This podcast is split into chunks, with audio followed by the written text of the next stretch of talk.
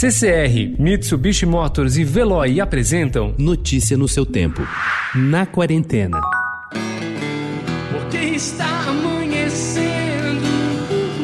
Se não vou beijar seus Passar a quarentena numa casa de família em Jaú, a 300 quilômetros de São Paulo, tem servido para mitigar o desalento de Nando Reis com o noticiário. Cria da selva de concreto, é no mato que ele vem encontrando ocasiões para ocupar a cabeça. Nando Reis faz a sua terceira live do período nesta sexta-feira, dia dos namorados, às 7 horas da noite, em seu canal do YouTube.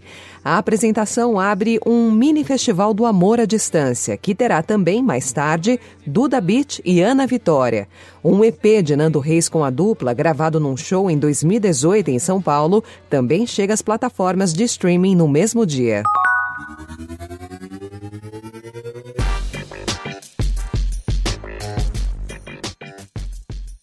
Depois de três meses de paralisação, as produções de cinema e televisão podem voltar ao trabalho a partir de hoje na Califórnia, anunciou o governador Gavin Newsom na sexta-feira passada, dia 5, segundo seu plano de reabertura gradual depois da fase de distanciamento social. Cadídia de Queiroz e Rafael Sobejeiro, que namoram há seis anos, iriam fazer algo inédito nesse Dia dos Namorados.